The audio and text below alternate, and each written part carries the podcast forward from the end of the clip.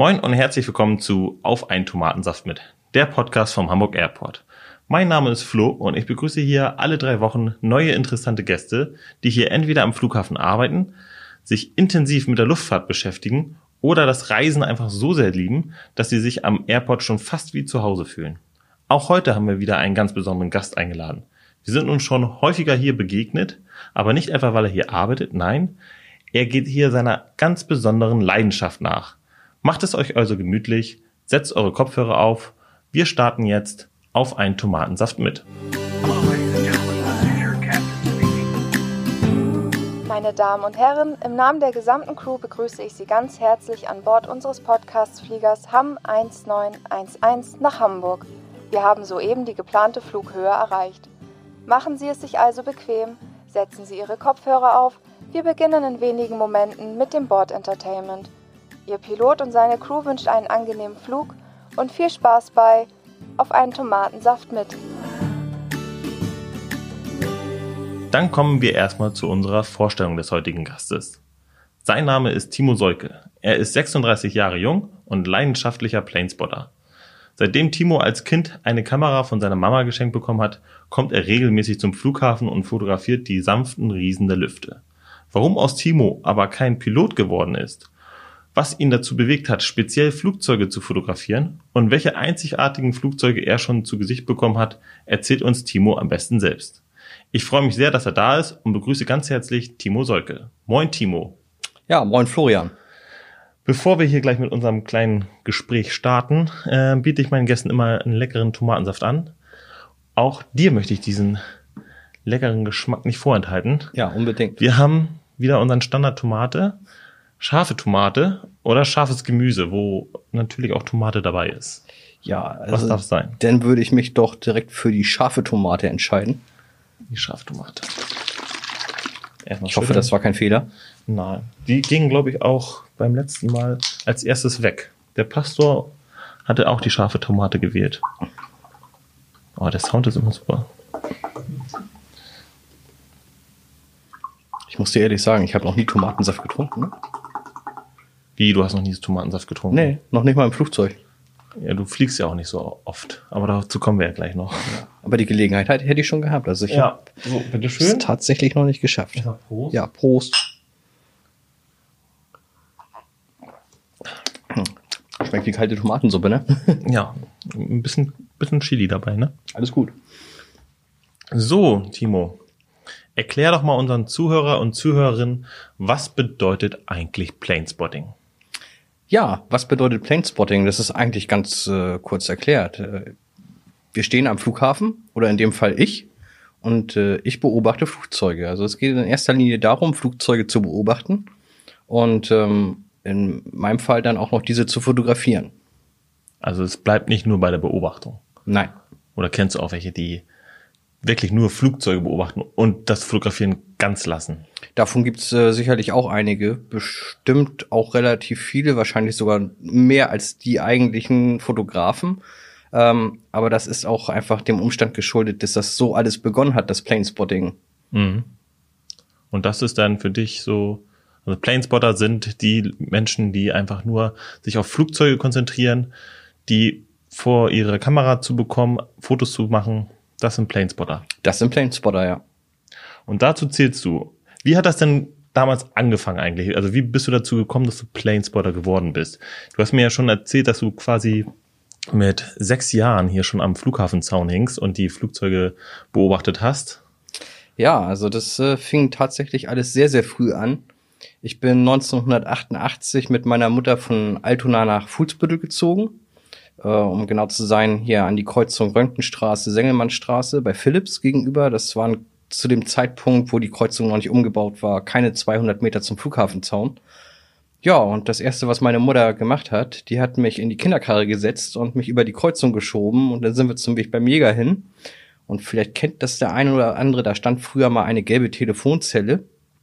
Und äh, ja, da hat sie mich dann mit dem Gesicht zum Vorfeld hingestellt und da guck Flugzeuge. Und ja, so ist mir das denn quasi sprichwörtlich in die Kinderkarre gelegt worden. Hattest du denn auch nicht den Wunsch, auch Pilot zu werden, wenn du denn schon Flugzeuge so gerne magst?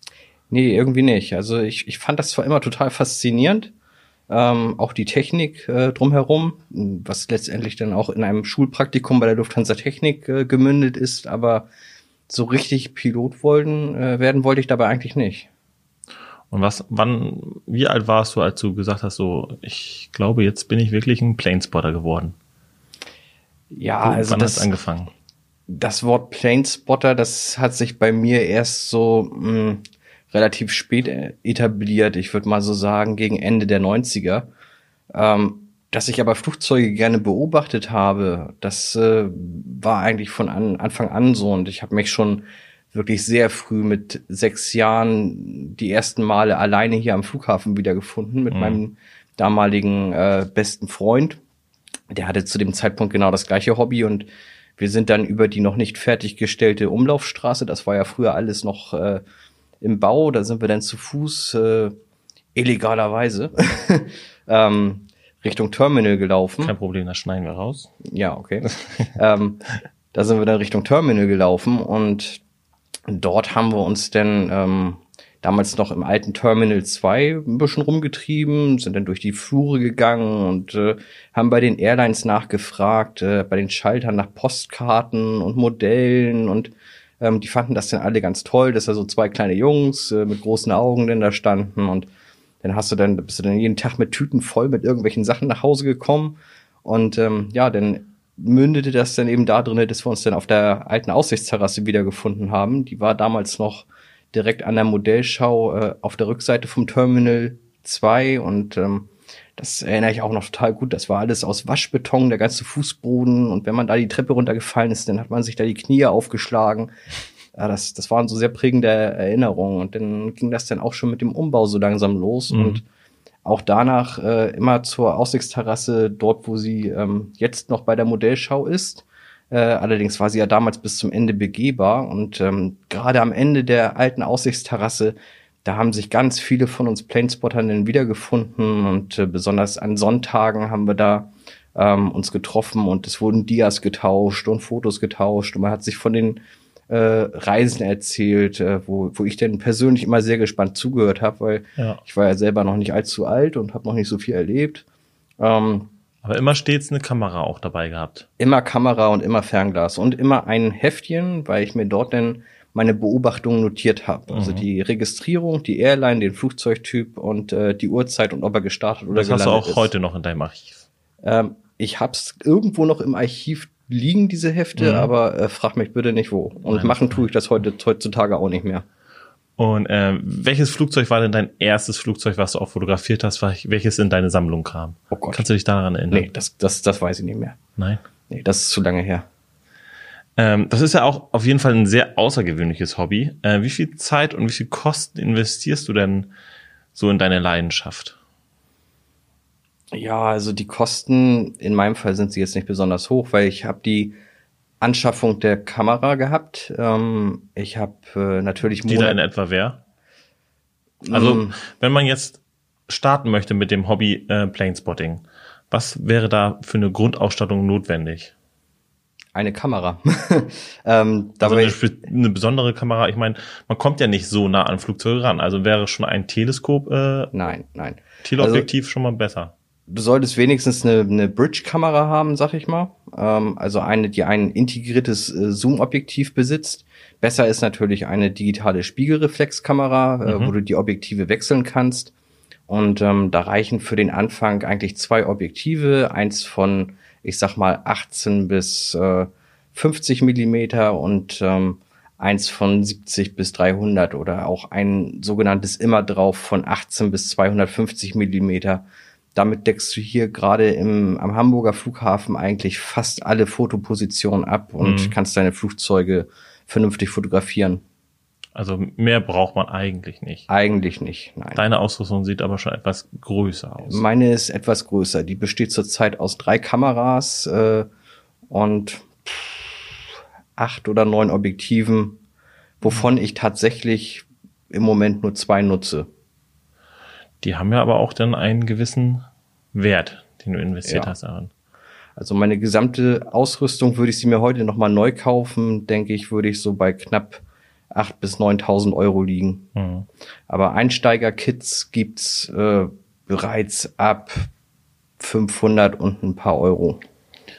Wie viel Zeit bringt denn dein Hobby mit sich? Also da, wie du ja schon im Vorgespräch äh, auch äh, du mir erzählt hast, ist es ja nicht nur das Planespotting an sich. Du bist ja auch noch in vielen anderen äh, Communities tätig, äh, betreibst einen eigenen Blog. Also das weitet sich ja alles noch mal ein bisschen aus. Du machst ja nicht nur Fotos so für dich. Nein, also äh, meine Bilder, die stelle ich halt ins Netz, weil ich sie, sie gerne mit anderen Menschen teilen möchte. Mhm. Ähm, und äh, natürlich nutze ich das auch, um meinen Blog bekannter zu machen und äh, dadurch Reichweite zu generieren. Äh, dazu nutze ich halt meine Social-Media-Kanäle.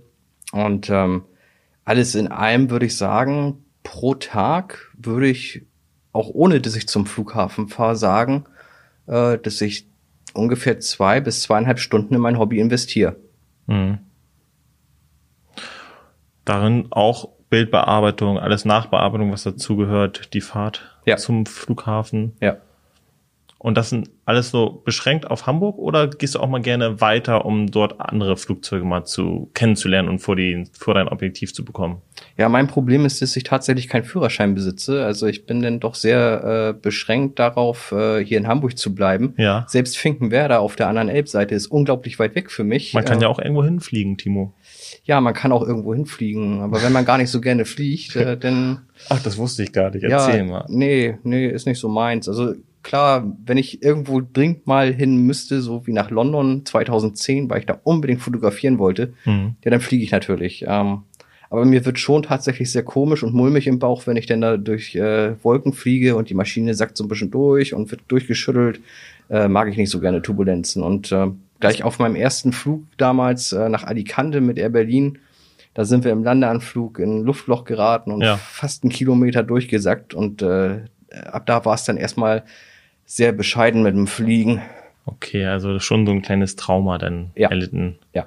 Aber dennoch nicht davon abgewichen, äh, Flugzeuge trotzdem zu bestaunen und zu fotografieren.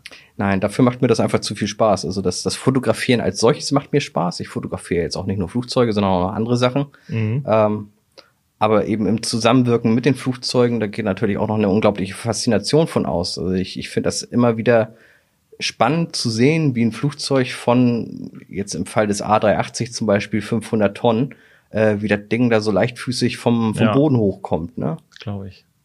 Aber wenn du keine Flugzeuge fotografieren würdest, was wäre dann dein? Ich fotografiere zum Beispiel relativ viel Natur und relativ viel Architektur. Mhm. Ähm, also im Großen und Ganzen fotografiere ich das, was ich gerade sehe und äh, dokumentieren will. Wie groß ist denn deine Sammlung an Flugzeugbildern, aber an unterschiedlichen Flugzeugen? Also du samm die Planespotter unter sich, die sammeln ja auch gerne Registrations, also besondere Flieger, die nicht so oft hier in Hamburg landen oder allgemein äh, nicht so oft aktiv sind oder mal ganz selten äh, abheben. Wie hoch ist da dein deine Sammlung? Puh, schwer zu sagen. Und was für ein Verhältnis steht das zu anderen Planespottern? Ich weiß ja nicht. Ich Also- kann, ich habe keine Ahnung, ob 5000 eine gute Zahl ist oder Ah, ich kann das so direkt gar nicht beantworten, aber ich, ich kann definitiv sagen, äh, meine Sammlung ist lange nicht so groß wie die von ähm, den Alteingesessenen, die das schon teilweise 40, 50 Jahre machen. Mhm. Äh, da gehen die einzelnen verschiedenen Registrierungen sicherlich schon in die Hunderttausende. Mhm. Ähm, Ach, so viele. Ja, ja. Und äh, bei, bei mir würde ich jetzt behaupten, äh, einzelne Registrierungen, unterschiedliche, dürfte ich so irgendwo um die 15.000 haben, schätze ich mal. Und das dann speziell auf Hamburg bezogen, ne? Äh, ich sag mal, 80 Prozent davon ist Hamburg, ja. Ja. Wow. Wahnsinn. Wie kann man sich das denn vorstellen? Also, wie bereitest du dich auf einen Ausflug zum Flughafen vor? Ähm, das erste, was ich mache, ich gucke nach dem Wetter. Ja. Dann gucke ich, ob das Wetter mit meiner vorhandenen Freizeit äh, über, äh, übereinstimmt, weil ich habe ja nun auch nicht immer Zeit. Mhm. Ähm, dann muss ich auch sagen, muss ich Lust haben, weil manchmal kriege ich den Arsch nicht aus der Bude raus und ärgere mich dann hinterher tatsächlich, äh, dass ich dann doch nicht losgefahren bin. Und ähm, ja, dann gucke ich natürlich auch, was könnte denn da kommen. Ja. Da gibt's natürlich verschiedene Möglichkeiten. Und wie Ähm, guckst du das dann nach? ich- also, ich glaube, das bekannteste, was jeder kennt, ist ja Flightradar. ja, Oder halt, man guckt sich die An Ankunft- und Abflugstabelle an vom Hamburg Airport. genau. Also ich nutze äh, überwiegend Flightradar. Ich Mhm. nutze aber auch die Passenger-App. Mhm. Ähm, weil da stehen auch oft Flüge drinne, die, die weit vorgeplant sind und mh, mm, man muss dann halt ein bisschen gucken nach Flugzielen, die von Hamburg zum Beispiel nicht regelmäßig angesteuert werden. Mhm. Wir hatten jetzt zum Beispiel, äh, wo, wo, wo der Lockdown so, be, so einen starken Einfluss hier hatte, da hatten wir sehr viele Flüge für verschiedene Kreuzfahrtlinien mhm. und die haben ihre Crews von Hamburg und von Cuxhaven hier am Flughafen gesammelt. Ein paar Exoten dabei, ne? Ja, genau. Und die haben sie von, von Hamburg halt wieder zurückgeflogen nach ja. Manila, wo wir sonst nie eine Verbindung hin hätten. Ähm, nach Colombo auf Sri Lanka sind welche geflogen. Ähm, nach Bali sind welche geflogen und äh, das konnte man sehr schön in der Passenger-App schon Tage zuvor sehen und darauf äh, hat man dann so ein bisschen spekuliert, dass das auch bei der Planung bleibt. Und dann hat man halt am entscheidenden Tag geschaut, ist der Flug noch drinnen? Ja. Okay, fahre ich los. Also manchmal bin ich mir aber auch nicht sicher, ob ihr noch irgendwie andere Kontakte habt, weil ihr wisst manchmal, ihr steht manchmal schon vor uns auf der Matte und seid bereit für diesen Flugzeug. Darauf musst du jetzt auch nicht antworten. Wir können das auch einfach so stehen lassen. Äh, ähm, ich mag gleich mal weiter und zwar beim Fotografieren dieses Flugzeuges achtest du natürlich auch oder jeder Fotograf hat ja auch irgendwie so seine künstlerischen Gegebenheiten. Also was ist für dich wichtig bei einem Foto, gerade bei einem Flugzeug? Du positionierst dich ja auch dann entsprechend, wie die Uhrzeit ist oder wie das Wetter gerade so liegt, wie die Sonne scheint. Ja, also ich, ich nutze ja tatsächlich auch eine App, um zu sehen, wo die Sonne gerade ist. Mhm. Ähm, ich gucke dabei gar nicht mal so in den Himmel. Und ähm, wenn die mir zum Beispiel sagt, um die Zeit ist die Sonne an dem Punkt, dann weiß ich, aha, der Teil vom Flieger wird schon langsam dunkel, geht äh, in den Schatten über ähm, oder die Sonne ist noch viel zu hoch, gerade im Sommer. Da braucht man eigentlich fast äh, um die Mittagszeit nicht losfahren, weil mhm. das einfach nicht schön aussieht. Ähm, und äh, das, das sind halt so Sachen, die spielen bei mir eine Rolle und äh, ich versuche den Flieger dann möglichst direkt von der Seite aufzunehmen. Mhm. Ähm, da muss dann der, die Registrierung lesbar sein. Es muss der.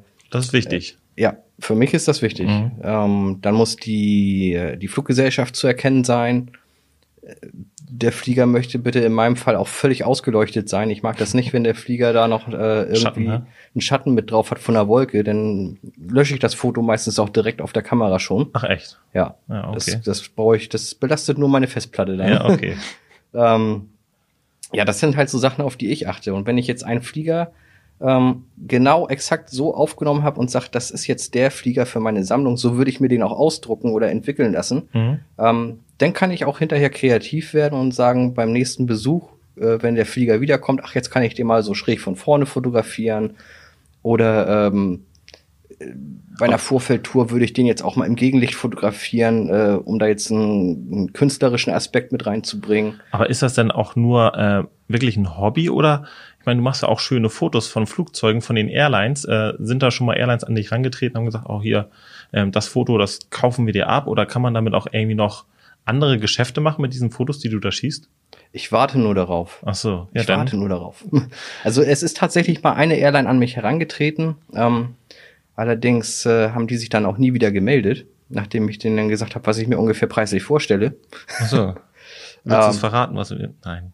Nein, nein, nein, das darüber möchte ich nicht Aber sprechen. die Airline kannst du doch. Ja, das war ähm, Royal, jo nee, Royal Jordanian war das. Okay. Ähm, das war 2010, als wir gerade das ähm, Europa League Finale hier in Hamburg hatten. Ja. Und äh, dieser Airbus A330 von Royal Jordanian, der wurde hier bei der Lufthansa Technik ähm, für seinen neuen Betreiber, eben Royal Jordanian, ja. äh, hergerichtet und hier auch lackiert. Die Maschine flog vorher bei Air Comet aus Spanien. Mhm. Und ähm, die, an genau dem Tag, wo hier auch die ganzen Flugzeuge für dieses Fußballspiel gelandet sind, da ist diese Maschine auf Testflug gegangen und ich habe die fotografieren können, habe das Bild ins äh, Netz gestellt. Ich glaube, die damals, dich angeschrieben. Genau, damals über Airliners.net. Ja, eigentlich müssen die das ja eigentlich haben, das Geld, sag ich mal so. Ne? Äh, ja, ich glaube, da wird es jetzt keinen Arm treffen. Nee. Timo, wir machen in unserem Podcast ja auch immer so ein kleines Spielchen. Und zwar haben wir hier die Turbine des Schicksals. Bist du bereit für die Turbine des Schicksals? Wollen wir sie mal anwerfen? Moment, Tomatensaft. Währenddessen spielen wir schon mal die Turbine des Schicksals. Meine Damen und Herren, wenn Sie nun links aus dem Fenster schauen, sehen Sie bereits die Turbine des Schicksals. Rausgekommen ist für dich True or Fake? Ich werde dir also fünf Geschichten vorlesen und du musst mir sagen, ob diese wahr oder falsch sind. Ähm, das sind Geschichten aus der Luftfahrt und genau, ein paar von denen sind korrekt. Aus dem Netz habe ich mir sie gezogen. Ein paar habe ich mir aber auch ausgedacht. Bist du bereit für die erste Story? Ich bin bereit. Vor dem Start unserer American Airlines Maschine von Dallas nach Wichita Falls machte der Steward diese Durchsage.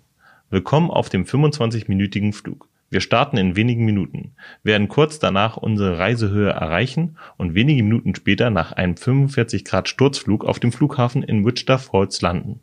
Dann fügte er noch hinzu, Sie brauchen nicht nervös zu sein, der Kapitän ist es auch nicht und der macht den Anflug zum ersten Mal. Gute Story. Ich sage, Ich dass, fand's auch lustig. ich sage, dass es wahr. Du sagst, dass es wahr. Ähm, ihr könnt natürlich auch mitraten, die da zuhören. Und ja, tatsächlich ist das auch wahr. Ähm, Michael Rehnemann hat das so erlebt auf seinem Flug. Ja, Wahnsinn, ne? Äh, ich finde immer so, ja, wie viel, mit wie viel Humor darf man da noch spielen? Ich meine, du hast ja, was, was hättest du getan? Du sitzt ja dann im Flugzeug und dann macht er so eine Durchsage. Ich hätte den voll gefeiert. Ja? Ganz ehrlich, ja. Ah, okay. okay, hast du einen schon mal richtig. Zweite Behauptung. Durchsage auf dem Flughafen London Stansted. Please do not leave any children unattended. Unattended children will be removed and may be destroyed. Also, bitte lassen Sie Ihre Kinder nicht unbeaufsichtigt. Unbeaufsichtigte Kinder werden entfernt und möglicherweise zerstört. Wahr oder falsch? Ich meine, so etwas mal gehört zu haben und ich glaube auch, das ist wahr. Ja, du machst bisher einen ganz guten Job. Das ist auch wahr. A. Kleinke aus Leipzig ist das passiert. Beziehungsweise hat er das gehört. Wobei ich mir auch gedacht habe, vielleicht hat er sich auch ein bisschen verhört. Ich meine, so eine Flughafendurchsage kann man ja auch ein bisschen, ja, verzerrt sich anhören oder so. Mal gucken. Kann Also, passieren. aber du liegst bisher sehr, sehr gut. Ähm, es war der 23. Dezember 2014. Die Finnair sollte von Hamburg nach Helsinki fliegen und als vermeintlich alle Passagiere gebordet waren, kam er. Ein Mann, der von Kopf bis Fuß aussah wie der leibhaftige Weihnachtsmann. Alle schauten nach vorne und warteten total verwundert. Der Mann sprach aber nur einmal Ho, ho, ho durchs ganze Flugzeug und setzte sich auf seinen Platz.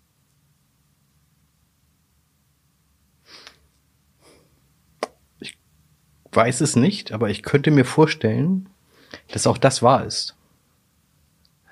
Weil, Weil ich mal tatsächlich ja am Flughafen gearbeitet habe, ähm, bei der Passagierkontrolle als Luftsicherheitsassistent. Mhm. Und auch dort ist mal zur Weihnachtszeit ein Weihnachtsmann durchgekommen. ja, Liegt allerdings noch ein paar Jahre mehr zurück. Das war so irgendwo bei 2009 herum. Also ich verstehe dich und äh, ich glaube auch, ich weiß, wo, worauf du hinaus willst, weil Finn ja manchmal so eine Aktion macht mit dem Weihnachtsmann. Mhm. Ähm, ich habe mir die Geschichte aber ausgedacht. Also diese Geschichte war falsch. Zumindest für mich ist sie falsch. Also 23. Dezember 2014 habe ich mir ausgedacht. Und das mit dem Ho Ho Ho und Hinsetzen war eine Geschichte, die ich erfunden habe. So, vierte Geschichte. Nachdem wir auf einem Flug von Hamburg nach London gerade zehn Minuten in der Luft waren, stürzte ein Stewardess gut, gut sichtbar für alle Passagiere an ein Fenster und brüllte, oh mein Gott, die Tragfläche. Viele Fluggäste schrien und alle schauten entsetzt auf die völlig intakte Tragfläche, woraufhin die Stewardess in ihr Mikrofon sagte, ich wollte das immer schon mal machen. Entschuldigen Sie, wir werden in Kürze mit dem Service der Bordgetränke beginnen. Auffallend viele Passagiere bestellten alkoholhaltige Getränke danach. Ich würde sagen, das ist falsch. Auch diese Geschichte, mein lieber Timo, ist wahr. Erzählt von Felix Schulz aus Hamburg. Ich finde es aber auch eine ganz lustige Aktion, aber man muss immer gucken mit dem Humor. Wenn das nicht mal zu arbeitsrechtlichen Konsequenzen geführt hat. Wann war das? Nee, habe ich nicht vorgelesen. Nee, steht hier auch nicht. Okay. Jetzt entscheidet sich das, ob du das Spiel gewinnst. Du hast zwei richtig, zwei falsch. Letzte Geschichte. Während eines Langstreckenfluges von Paris nach New York kam es zu einem Zusammentreffen der besonderen Art.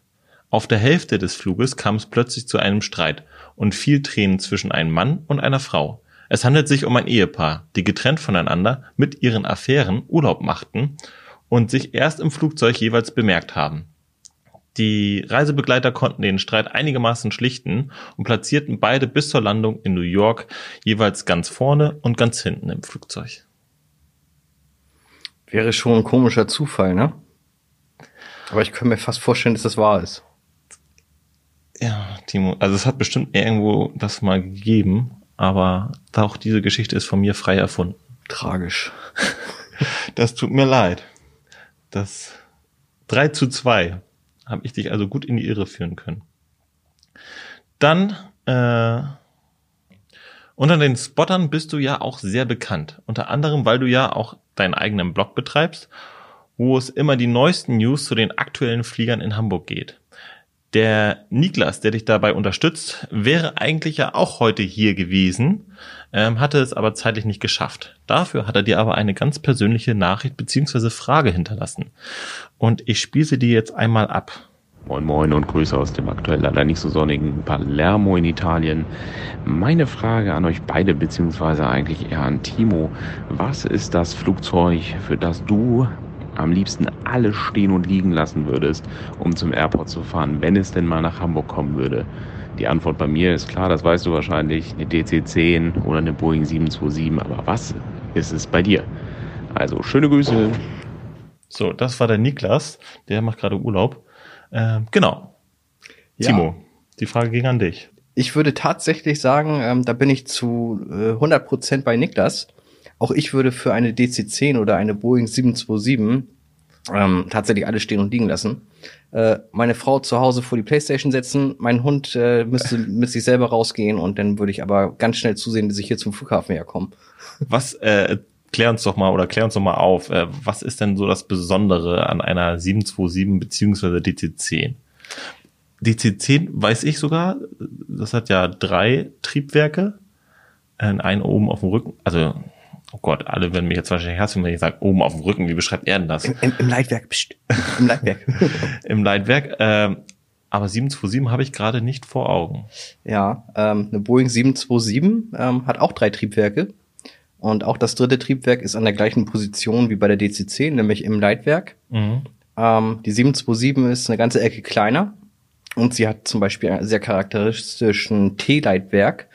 Und ähm, die 727, die hat man äh, bis, ich sag mal, so 2002, 2003 hat man sie noch sehr häufig gerade hier in Hamburg gesehen und ähm, Aufgrund- ich finde dieses Flugzeug einfach unheimlich elegant. Weil? Also, Äh. warum hat man die dann hier so oft in Hamburg gesehen? Das ist ja kein Passagierflugzeug, Doch, oder? doch, doch, doch, doch. Ach so. doch. Das ist ein Passagierflugzeug. Aber die ähm, DC-10 ist doch eher Fracht. Und- auch, auch die DC-10 wurde als Passagierflugzeug entwickelt. Ja, damals. Aber heute noch tätig als Nein, Passagierflugzeug? nein, nein, genau. beide nicht. Die ist jetzt als Fracht. Beide nicht mehr. Beide nicht mehr. Ja, das meinte ich. Nein, und ähm, hier in Hamburg ist das einfach auch äh, dem Lärmschutz geschuldet. Mhm. Na, ähm, der Flughafen, der hat's äh, halt ähm, so geregelt, dass besonders laute Flugzeuge entsprechend hohes Landeentgelt und äh, hohe Gebühren zahlen müssen.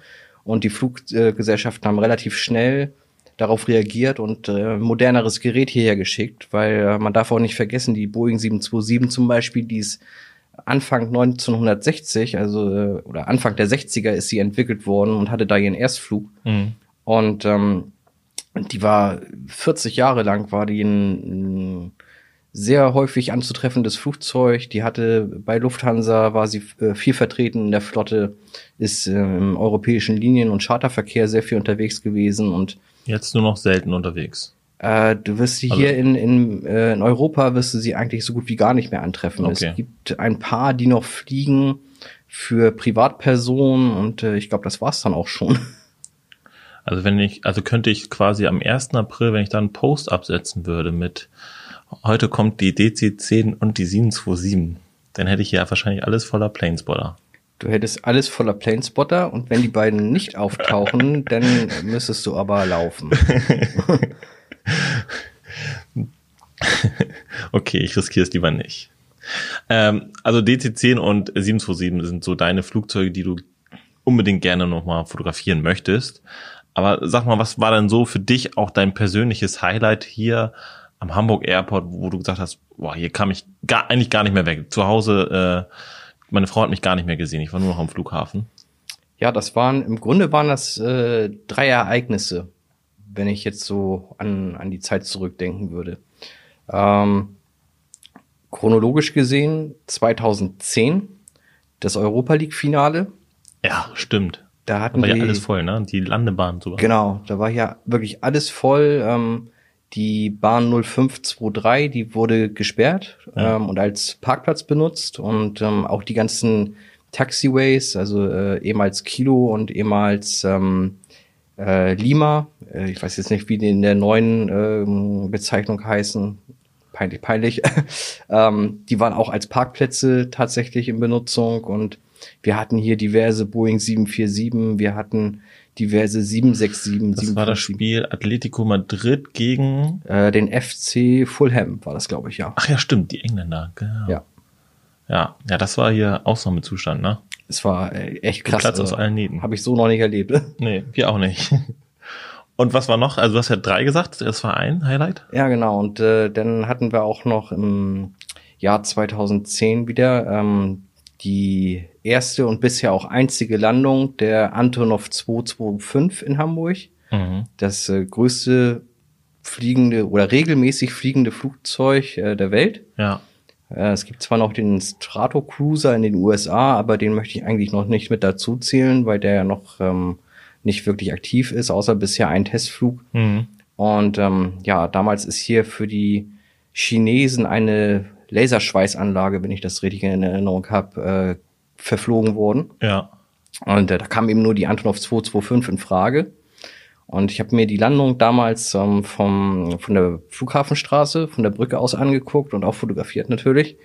Ähm, da war das Wetter jetzt nicht ganz so schön. Mhm. Und äh, einen Tag später, am Abflugtag, hatte ich dann ähm, die Gelegenheit, aufs Vorfeld zu kommen und äh, war dann dem Flieger sehr nah. Zusammen mit der Flughafenfeuerwehr äh, habe ich das Ganze dann an einem Foto festgehalten. Und das war Gab es da schon. nicht auch noch ein Interview mit dir?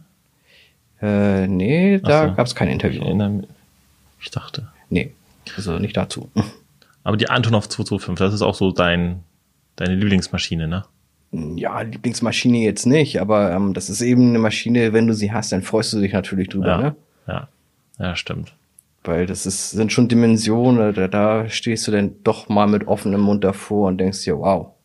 Also unsere Zuhörer und Zuhörerinnen haben jetzt wahrscheinlich schon so ein A380 jetzt mal vor Augen gehabt, gerade weil wir ja auch hier einen A380 jetzt schon öfter hatten. Ja. Im Vergleich zum A380, wie kann man sich das denn vorstellen? So eine Antonov 225. Ja, also die Antonov 225, die hat zum Beispiel ein, äh, ein Leitwerk, das ist sehr charakteristisch, das ist geteilt, das hat äh, sowohl auf der linken als auch auf der rechten Seite noch eine senkrechte äh, Finne und ähm, auf dem Rücken gibt's äh, zwei Aufnahmen, das sieht aus wie zwei Buckel. Ähm, das liegt daran, dass die Maschine damals für den Transport des russischen Raumtransporters Buran konzipiert wurde. Mhm. Ähm, also quasi das Pendant zum Space Shuttle der Amerikaner. Und ähm, auch sehr charakteristisch und auch einzigartig äh, in der Dimension, die Maschine hat sechs Triebwerke, Ja. was der A380 zum Beispiel nicht hat. Und ähm, genauso wie die kleinere Schwester, die Antonov 124, mh, lässt sich auch der, die Nase von der Maschine absenken.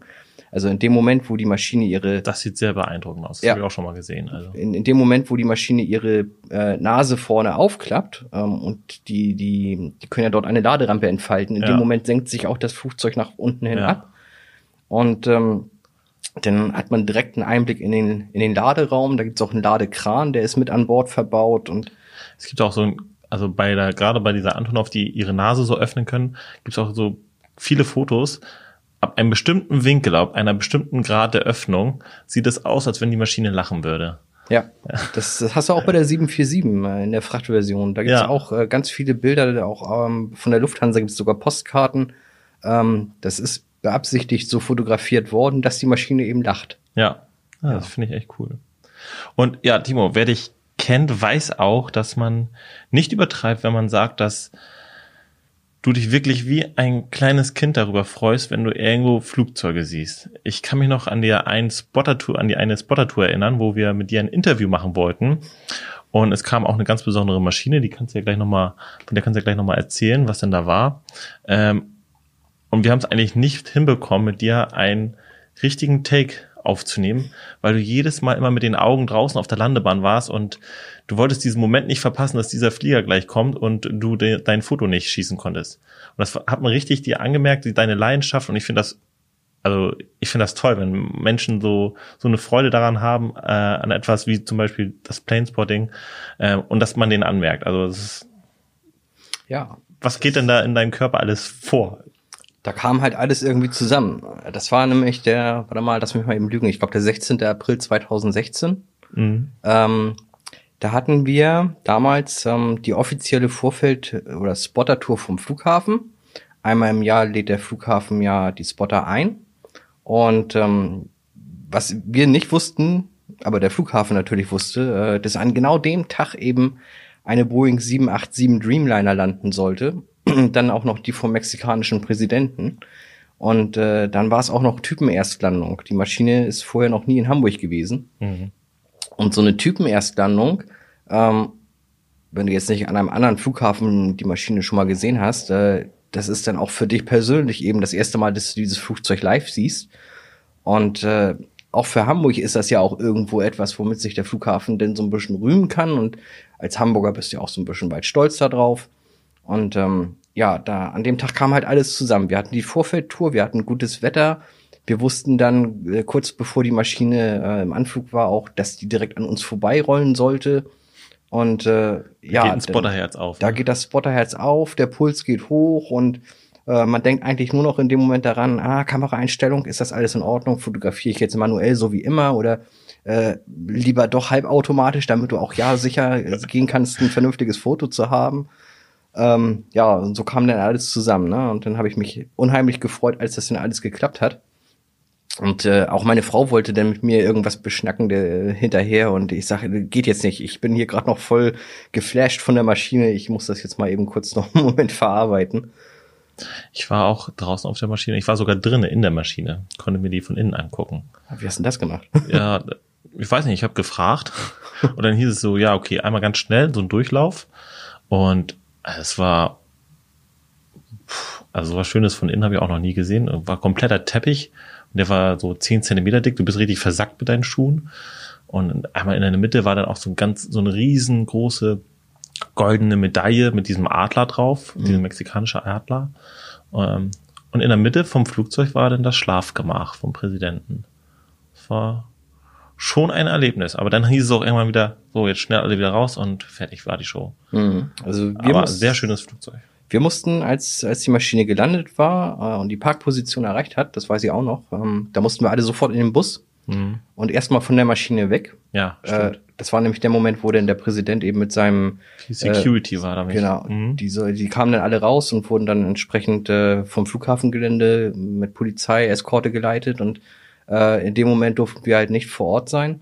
Und als das dann wieder durch war, dann durften wir wieder in Richtung Maschine und dann haben wir uns da noch aufgehalten und konnten die Maschine von allen Seiten fotografieren. Und ähm, wir durften sogar auf eine Treppe rauf und konnten die von ein bisschen weiter oben fotografieren. Das ist dann auch noch eine Perspektive, die du sonst nicht hast. Und äh, von daher, das war für uns dann doch schon ein schönes Erlebnis. Kannst du eigentlich jetzt mal auf deinen Social Media Kanälen denn diese Woche, nee, nächste Woche geht ja unsere Folge online, äh, reinstellen, dann können die Zuhörer sich das mal angucken auf deinen Kanal. Ja, klar. Ein schönes Foto von der mexikanischen Air Force, sagt man doch, oder? Nee, von, äh, doch, eigentlich schon. Ja, im, im, Grunde könnte man das so sagen, aber äh, die fliegt ja jetzt auch gar nicht mehr für den mexikanischen Präsidenten. Ach, ist schon ausgemustert worden. Die oder? ist ausgemustert worden. Ähm, der hat gesagt, das ist ihm viel zu prunkvoll und äh, so. zu viel Protz und ja, ähm, hm. ja die Maschine. Wundert die, mich nicht. Die ist äh, nach Victorville geflogen worden. Da stand sie dann eine Weile rum und äh, ich weiß nicht, ob die jetzt schon durch sind, aber die Maschine sollte tatsächlich äh, verlost werden. Ah ja. Ich habe ich hab sie nicht gewonnen. Ja, nee, ich, auch, also. ich leider auch nicht. Timo, zum Ende hin haben wir immer noch unsere, Lieb also meine Lieblingskategorie, nämlich die Community fragt. Meine Damen und Herren, Sie dürfen nun nach vorne zum Piloten ins Cockpit, denn es heißt wieder, die Community fragt. Sprich, äh, ich habe vorher bei uns auf Instagram in die Story angekündigt, dass du unser Gast bist und die konnten ihre Frage an dich schicken. Und ich glaube, ich habe von all meinen Gästen noch nie so viele Fragen bekommen wie zu deiner Person. Und ich versuche jetzt mal hier, bisschen haben wir schon in diesem Podcast äh, beantworten können, aber ich versuche mal ein bisschen auszufiltern, äh, was denn noch fehlt. Äh, eine Person hat geschrieben und kann man ja auch, wenn man sich darunter nichts vorstellen kann, äh, auch verstehen. Was hat man da davon? Warum? So wurde es geschrieben. Was hat man davon und warum? Ist schwer zu erklären, wenn es ein Hobby ist, ne? Also. Ja, richtig. Das ist ja immer was sehr Persönliches. Ja. Ähm, es gibt ja Leute, die gehen zum Beispiel in einen Fußballverein und spielen Fußball. Ähm, und die gehen dann auch unter der Woche zum Training und hetzen sich da ab. Und ähm, gut, äh, das Endziel ist wahrscheinlich dann irgendwann in der ersten Bundesliga zu spielen. Ähm, aber auch da muss man sich dann als Außenstehender fragen, warum? Also Ja. ich, ich bin froh, wenn ich keinen Sport machen muss. Also ich bin ein sehr bequemer Mensch und äh, Fahrradfahren reicht mir völlig. Ähm, nee, also das ist, ähm, wie gesagt, das ist was sehr Persönliches und ähm, bei mir äh, sind es eben, wie vorhin schon mal gesagt, die Punkte, dass ich gerne fotografiere Ja. und äh, dass Flugzeuge äh, auf mich eine Faszination ausüben. Voll schön. Ähm, andere Frage. Was, die finde ich ganz toll, die Frage. Was bringt dich als Planespotter oder generell als Planespotter auf die Palme? Akku leer. Ja, nein, das passiert mir nicht. Akku leer passiert mir auf keinen Fall. Ähm, was bringt mich auf die Palme? Das sind eigentlich so drei Dinge, die ich jetzt pauschal mal nennen möchte. Punkt eins: Ich freue mich auf den Flieger. Ich kann ihn schon im Anflug sehen. Ich habe die Kamera im Anschlag und dann direkt da, wo ich ihn fotografieren will, bums Licht aus. Kommt die Wolke und der Flieger ist nicht mehr ausgeleuchtet dann habe ich den Finger zwar auf dem Auslöser, aber ich drücke in meisten Fällen dann nicht ab und äh, da kann ich mich schon mal richtig die Krätze ärgern. Ähm, zweites Ding ist, äh, wenn ich hier in Hamburg, und dafür ist Hamburg leider ähm, gerade unter uns Spottern sehr berühmt, äh, wenn ich da an meiner Bahn stehe und da kommt jetzt zum Beispiel äh, der Flieger XY, auf den ich warte, und äh, ja, dann siehst du ihn dann, wie er dann da hinten am Horizont fliegt und ey, warte mal, der dreht ja jetzt schon ein. Warum dreht er denn da ein? Ja, toll, weil er auf der anderen Bahn landet. Ja, weil das kann man durchaus machen als Pilot. Man Und das kann, machen wir nur, um dich zu ärgern, um die ganzen Planespotter zu ärgern. Äh, ja gut, da hat der Flughafen selber ja jetzt nicht so viel mit zu tun, sondern eher Nein, die, die ja. Flugsicherung. Ja. Ähm, ja, aber ähm, also ich weiß, dass, dass das natürlich nicht der Fall ist. Ähm, andere Leute aus äh, der Spotterzunft, da weiß ich, die, die geben dem Flughafen und dem DFS die Schuld und sagen, das ist nur wegen uns hier. Nein, ähm, äh, als Pilot kannst du natürlich auch einen anderen Anflug requesten. Ähm, ja, und wenn der, die Flugsicherung dazu stimmt, äh, ja, dann bietet sich das natürlich an. Das kann verschiedene Gründe haben. Zum Beispiel, dass der Flieger bereits äh, in seinem Umlauf Verspätung hat oder äh, mal Ja. überspitzt gesagt, da muss einer ganz dringend auf Klo oder sowas. Ne? Das sind halt so Sachen. Ähm, Ähm, dann habe ich mich noch eine Frage und zwar, das hast du eigentlich auch schon fast beantwortet, woher weiß ein Spotter, wann ein besonderer Flug ankommt? Stichwort 747 SP von der NASA. ja, Also es geht hier, glaube ich, jetzt nur um diese besonderen Flieger. Also äh, zum Beispiel im Fall der NASA 747 SP, ähm, da wurde es tatsächlich äh, sogar bei der ähm, beim Deutschen Zentrum für Luft- und Raumfahrt auf deren Social Media Kanälen ähm, bereits am Tag vorher gepostet. Ähm, also es empfiehlt sich, wenn man Facebook-Nutzer ist, äh, auch gerade ähm, bei Fliegern ähm, die entsprechenden Seiten der Fluggesellschaften mal ein bisschen im Auge zu behalten. Ähm, Gibt es dann auch ein Forum, was du empfehlen könntest, äh, wo so eine Gerüchteküche, sag ich mal, ja, zum, Beispiel, zum Beispiel meine Facebook-Gruppe. ja, die Ähm, lautet? Ja, eddhairpod.de. Ja. Die Gruppe zur Seite nennt sich das Ganze auf Facebook. Okay, und da kann man sich dann anmelden und da Genau. werden dann, da ist dann sozusagen die Gerüchteküche eröffnet. Einfach beitreten und dann kann man sich da über alles unterhalten. Das ist gar kein Problem. Ja. Äh, lieber Timo, die letzte Frage hier, also ich habe ja schon ein bisschen aussondiert, äh, sondiert, äh, weil wir schon einiges beantwortet haben. Beste Plätze, um in EDDH zu spotten. Also EDDH ist hier unser Flughafen, das ist der Vier-Letter ICAO-Code. Genau. Wo kann man bei uns am Flughafen denn am besten spotten? Hm. Aber es kommt natürlich, ja gut, erzähl mal. Das, äh, ja, es ist tatsächlich so, wir haben theoretisch 33 äh, festgestellte Fotopositionen, ähm, wo man theoretisch fotografieren könnte. Ähm, pauschal lässt sich das natürlich nicht äh, direkt beantworten. Einer hat auch einen ganz lustigen Namen, ne? Ja, wir haben zum Beispiel das Coffee to Fly, das wird von Piloten gerne mal äh, als Affenfelsen bezeichnet.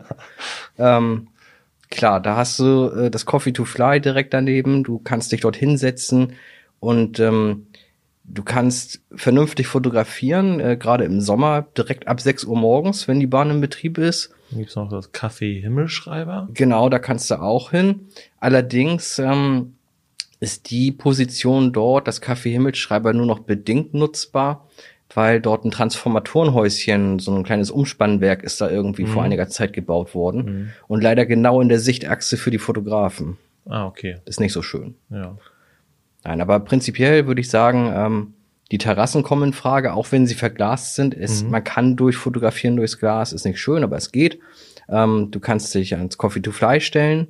Und du kannst dich auch aufs Parkhaus P1 stellen. Ja. Dort oben gibt's nämlich einen Balkon, ähm, den sogenannten Spotter-Balkon. Und äh, da fährst du einfach in die fünfte Ebene aufs P1 mit dem Fahrstuhl und dann siehst du das schon. Wenn auf der Bahn 2-3 gelandet wird, mhm. äh, dann stehen da im Normalfall auch Leute oben bei gutem Wetter. Und bei der Bahn 1.5 gibt es da auch noch so, ein, so eine Ecke, wo ja, man sich platzieren kann. Ne? Grundstiegtunnel. Ja. Ähm, dort haben wir sogar Fotolöcher ja. auf beiden Seiten, mhm. Morgenseite mhm. und äh, Nachmittagsseite. Und ähm, ja, da musst du eigentlich nur zum Kronstiegtunnel hinfahren und äh, kannst dich direkt da über dem Tunnel positionieren. Ja, siehst du, ich glaube, das hast du damit auch sehr gut beantwortet. Jetzt ja. weiß er auch, wo er sich hinstellen kann. Mega.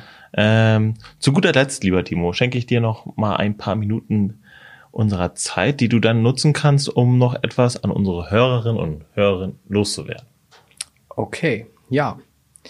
Was möchte ich an euch loswerden? Also ich würde mich sehr freuen, wenn ihr meinem Content natürlich folgt auf meinen Social-Media-Kanälen, wenn ihr meinen Blog besucht, ähm, wo zum Beispiel auch der Niklas, den wir eben mal kurz gehört haben, ein sehr eifriger Schreiber ist. Ähm, und äh, da freuen wir uns natürlich auch über Kommentare, weil ähm, wir investieren dann natürlich Zeit und wir freuen uns immer sehr, wenn wir auch Feedback darüber bekommen oder dafür bekommen, was wir da zusammenschreiben.